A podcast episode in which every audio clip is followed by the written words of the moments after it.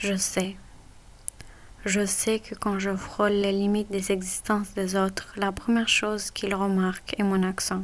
Certains me le qualifient de québécois dans la politesse, mais moi, je le sais d'où il vient, mon accent.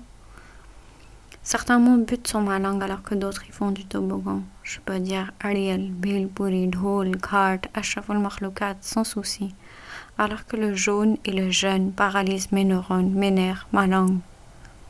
L'œuf et les œufs, c'est un piège tendu dans ma vie quotidienne. Je suis en paix intérieure avec ma langue maternelle, le punjabi, ma langue nationale, l'ourdou, ma langue officielle, l'anglais, ma langue d'adoption et principale, le français, et ma langue spirituelle, l'arabe.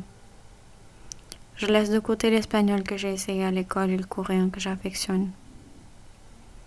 C'est dans le rendu extérieur que les choses se gâtent. J'ai toujours un train de retard sur mes mots. Comme si je les faisais passer dans une chambre à son pour les valider et les autoriser à naître au bout de ma langue. Et c'est dans ce processus de perfectionnement que je balbutie plus que je ne le fais dans ma tête. Souvent, je me retrouve fauchée de mes mots, de retour au bureau après les vacances. Ma voix extérieure ne colle pas avec ma voix immaculée intérieure. Alors j'utilise, sans vergogne aucune, des mots d'anglais ou d'ourdou de remplacement selon mon auditoire. Dans ma tête, je suis quelqu'un qui se débrouille bien en français.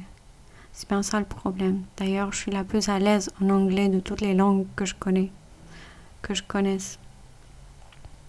Mais des fois, quand les gens chuchotent en français, parlent trop vite ou chantent trop vite, je ne saisis pas. Dans la vie de tous les jours, pourtant, je n'ai pas besoin de sous-titres. Alors quand quelqu'un a le malheur de me dire que j'ai un accent, ça m'énerve. Ça m'énerve d'autant plus que c'est vrai.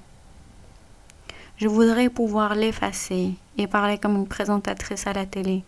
Je voudrais pouvoir ne pas craindre les lectures à la voix haute en français. Pour cela, j'envie ouvertement les franco-pakistanais avec leur accent mélodieux sachant parfaitement que moi, je ne pourrais pas changer mon accent. Tout comme la peau n'est pas lisse et sans texture, ma voix a sa propre signature. Mon accent français et mes fautes essentielles du français racontent mon histoire. Je ne suis pas une sortie de l'ENA ou une carrière politique. C'est moi, Vark. Et tu vois, mon accent.